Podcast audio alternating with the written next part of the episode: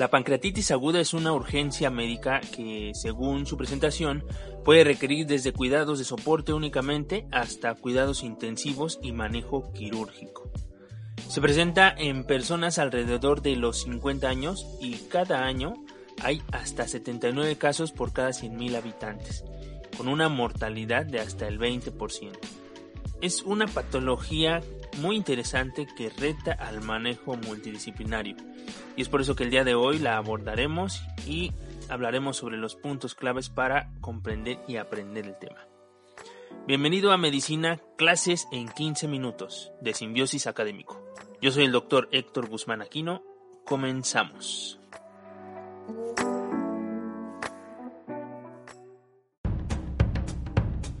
El podcast de Simbiosis Académico.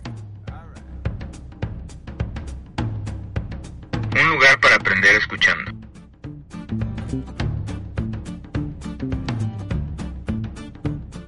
Bienvenidos.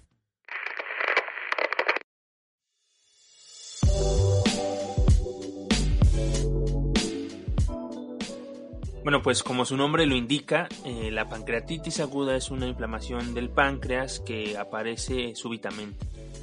Eh, la causa en términos generales es la autodigestión del órgano y puede tener repercusiones importantes a nivel local únicamente como necrosis del órgano o sistémicas por el importante proceso inflamatorio que se genera, llegando a provocar falla orgánica múltiple entre otras complicaciones.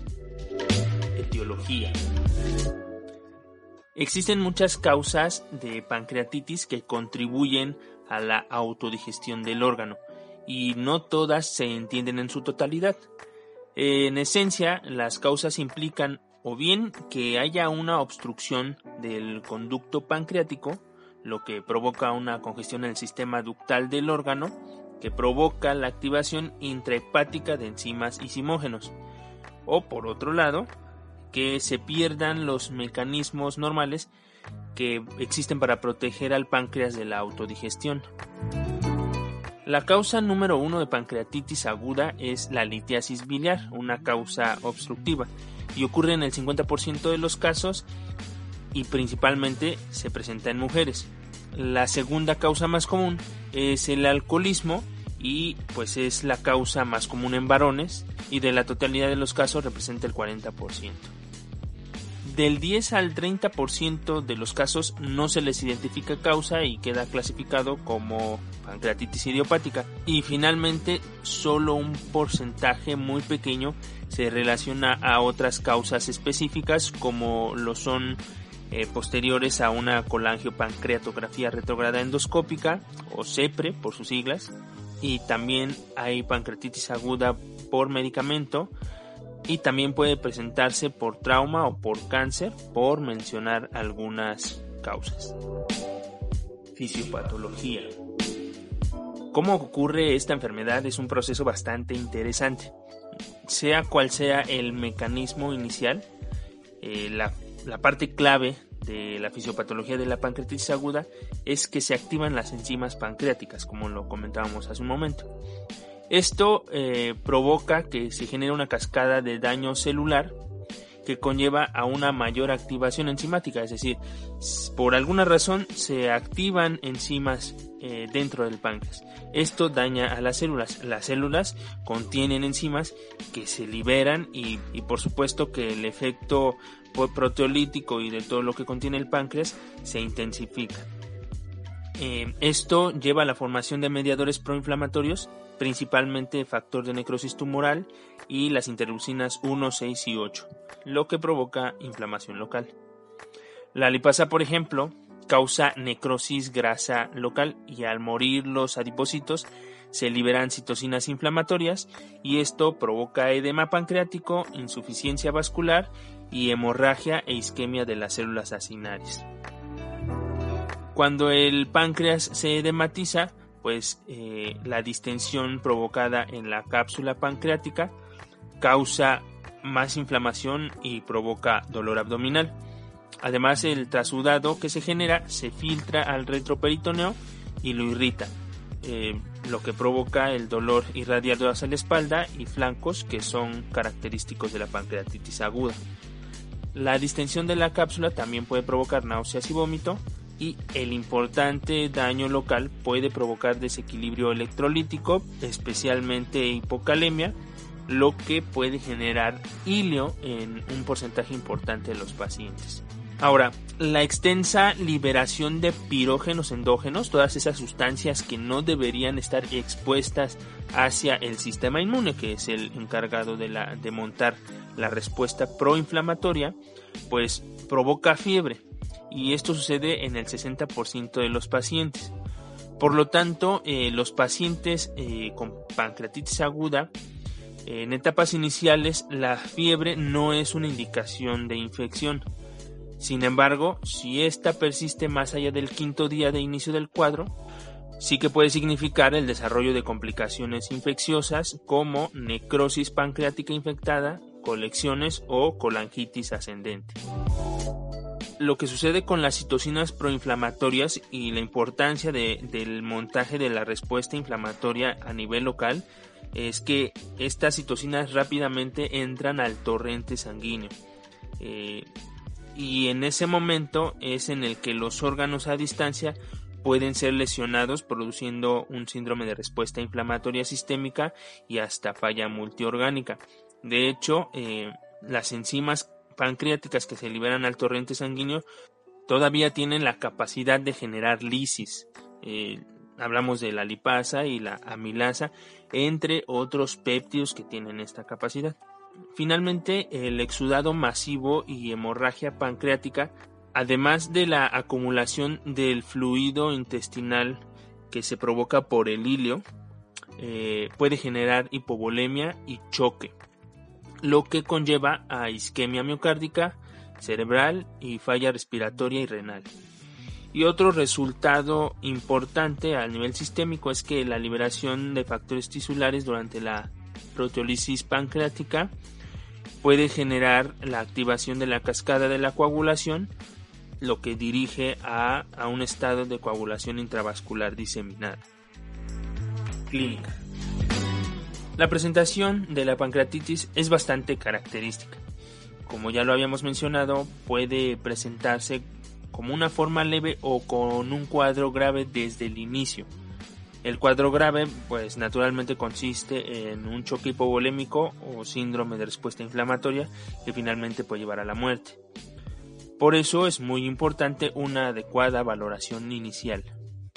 El dolor abdominal en la pancreatitis aguda es un dolor agudo localizado en epigastrio que se irradia hacia la espalda. Algunos pacientes eh, describen que es como si un cuchillo les atravesara el abdomen. Su intensidad es progresiva y puede ser acompañado de náuseas, vómito y anorexia. La peristalsis puede estar disminuida y hasta el 80% de los pacientes presentan resistencia de los músculos abdominales. Hay dos signos clásicos de la semiología de pancreatitis, el signo de Cullen que es eh, una coloración purpúrea periumbilical por hemorragia del tejido celular subcutáneo y el signo de Gray Turner, que es coloración púrpura en los flancos. Sin embargo, algunos autores mencionan que estos signos solo aparecen en el 1% de los pacientes y cuando aparecen lo hacen en etapas tardías del padecimiento. Diagnóstico. Dada la sospecha diagnóstica, el siguiente paso es realizar algunas pruebas de laboratorio y gabinete. Laboratorio. De inicio, las enzimas pancreáticas, lipasa y amilasa son las pruebas de laboratorio más sensibles y específicas y son esenciales para el diagnóstico diferencial. Según el laboratorio, los valores de lipasa van de 12 a 70 unidades por litro mientras que de la amilasa van de 0 a 137. Por persistir mayor tiempo en la sangre, la lipasa es la más específica de las dos. Otra prueba que hay que destacar es la proteína C reactiva, ya que se considera el gold standard como factor pronóstico de severidad. Su punto de corte es de 150 miligramos por litro a las 48 horas de inicio de los síntomas. Otras pruebas esenciales al inicio y durante la evaluación continua y manejo de la enfermedad son biometría hemática, química sanguínea, perfil hepático, electrolitos séricos, tiempos de coagulación y gasometrías. Estudios de imagen. La radiografía de tórax es muy inespecífica en esta patología. Sin embargo, es útil para identificar si es que hay derrame pleural, lo que sería una complicación y esto pues se asocia con una pancreatitis severa. Por su parte, la radiografía de abdomen eh, ayuda a hacer un diagnóstico diferencial con otras causas de abdomen agudo.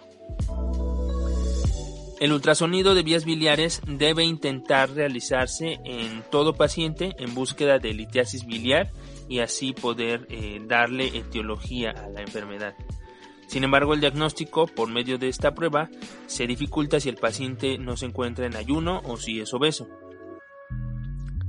La tomografía computarizada con y sin contraste proporciona imágenes claras y permite determinar complicaciones según se observe el tejido pancreático, por lo que es la prueba de elección cuando no existen contraindicaciones y se encuentra disponible.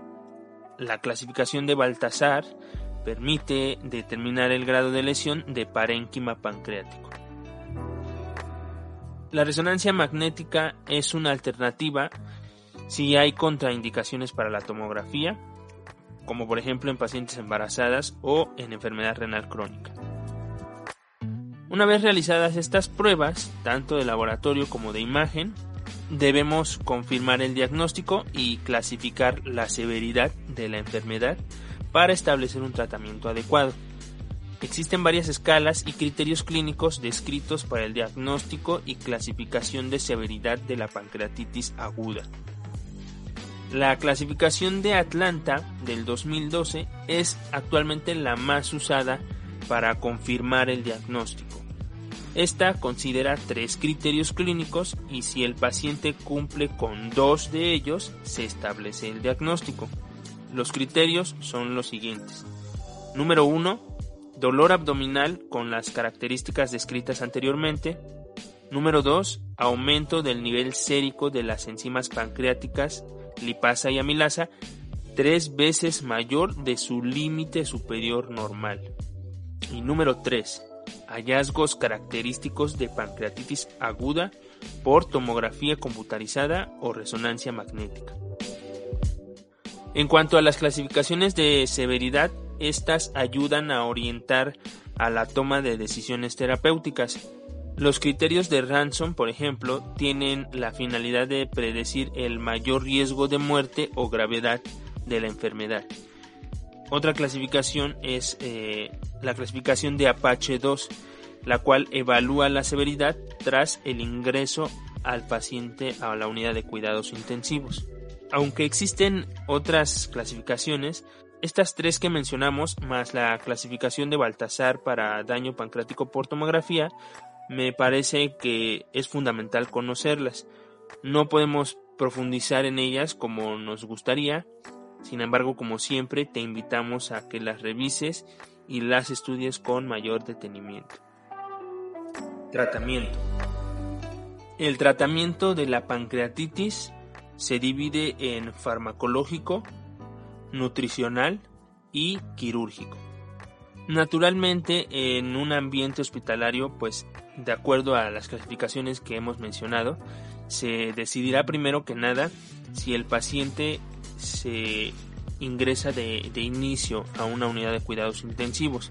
Sin embargo, esto, esta valoración puede ocurrir a lo largo de la hospitalización. Estamos hablando de una hospitalización de varios, de varios días. Eh, lo que hay que hacer en el inicio es eh, empezar con tratamiento farmacológico. La restitución de volumen sanguíneo intravenoso es la mejor estrategia que se debe implementar ya que con ello y además asegurando una adecuada ventilación y oxigenación se reduce el riesgo de necrosis pancreática y daños sistémicos. Las guías del Colegio Americano de Gastroenterología recomiendan un manejo con 250 a 500 mililitros por hora de solución salina isotónica en las primeras 12 a 24 horas del padecimiento con una evaluación cada 6 horas. Por otra parte, el manejo del dolor abdominal en pancreatitis aguda es muy importante ya que es un dolor severo eh, y este manejo puede iniciarse con antiinflamatorios no esteroideos e irse escalando según la intensidad del dolor hasta requerir del uso de opiáceos, en cuyo caso la buprenorfina es la que más ha demostrado buenos resultados. Y según la severidad del cuadro, el paciente puede llegar a requerir analgesia epidural, analgesia locorregional e incluso puede necesitar sedación como adyuvante. El tratamiento antibiótico de primera instancia no se recomienda, sin embargo, se llega a utilizar empíricamente imipenem o meropenem o cuando se demuestra que existe una infección en el páncreas necrosado. Nutrición. El ayuno no es un objetivo de la pancreatitis aguda, por lo que si el paciente tolera la vía oral, eh, debe buscarse establecer lo más pronto posible la alimentación. La nutrición parenteral total se procura reservar eh, cuando el paciente tiene complicaciones como hemorragia digestiva, necrosis infectada, abscesos pancreáticos o en pacientes con falla multiorgánica en los que evidentemente no se les podrá iniciar la vía oral. Tratamiento quirúrgico. Si la causa de la pancreatitis es litiásica, lo indicado es la realización de una CEPRE, y casi todos los pacientes se someterán posteriormente a colecistectomía. Si se presentan otras manifestaciones o complicaciones como sospecha de infarto intestinal, abscesos o colecciones pancreáticas, pues eh, naturalmente se requerirán de algunos otros procedimientos, eh, en cuyo caso pues la cirugía abierta es eh, el procedimiento de elección. Y hasta aquí la clase de hoy. Como siempre, ha sido un gusto enorme para mí estar contigo el día de hoy. Espero que hayamos cumplido las expectativas de este tema y que hayas aprendido un poco más de, de esta hermosa carrera que es medicina. Yo soy el doctor Héctor Guzmán y nos escuchamos en la próxima.